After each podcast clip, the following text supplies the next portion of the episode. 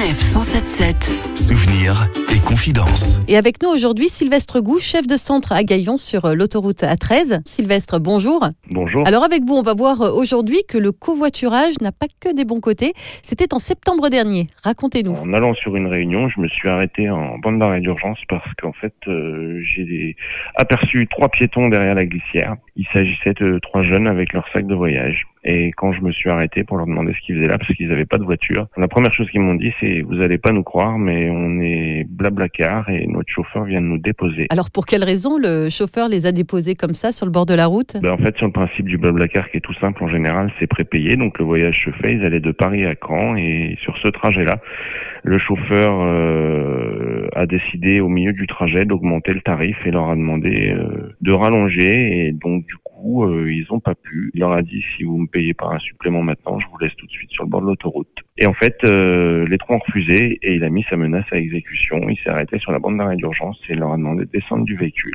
et l'a poursuivi seul. J'imagine qu'ils devaient être totalement paniqués. Ils étaient tous les trois un peu perdus, il faut dire, et un peu stressés parce que bah, mine de rien se retrouver sur l'autoroute euh, en début de soirée et ça roulait. Il faisait pas très beau, donc ils étaient même plus que stressés. D'accord, donc ils ont eu effectivement beaucoup de chance que vous soyez passé par là. Euh, donc vous les avez récupérés, vous les avez euh, mis dans votre voiture? Je les ai récupérés pour les emmener à la prochaine sortie, à partir duquel eux, ils avaient déjà anticipé de rappeler à nouveau un blablacar pour euh, deux d'entre eux et la troisième personne avait carrément demandé à quelqu'un de sa famille de venir le chercher parce qu'elle ne souhaitait pas réitérer le, le risque. Elle avait toujours du mal à réaliser ce qui venait de se passer. Mais au moins, ils étaient en sécurité, sortis de l'autoroute et ils ont pu reprendre chacun à leur convenance leur chemin. Sylvestre Gou, merci pour votre témoignage. Mais de rien.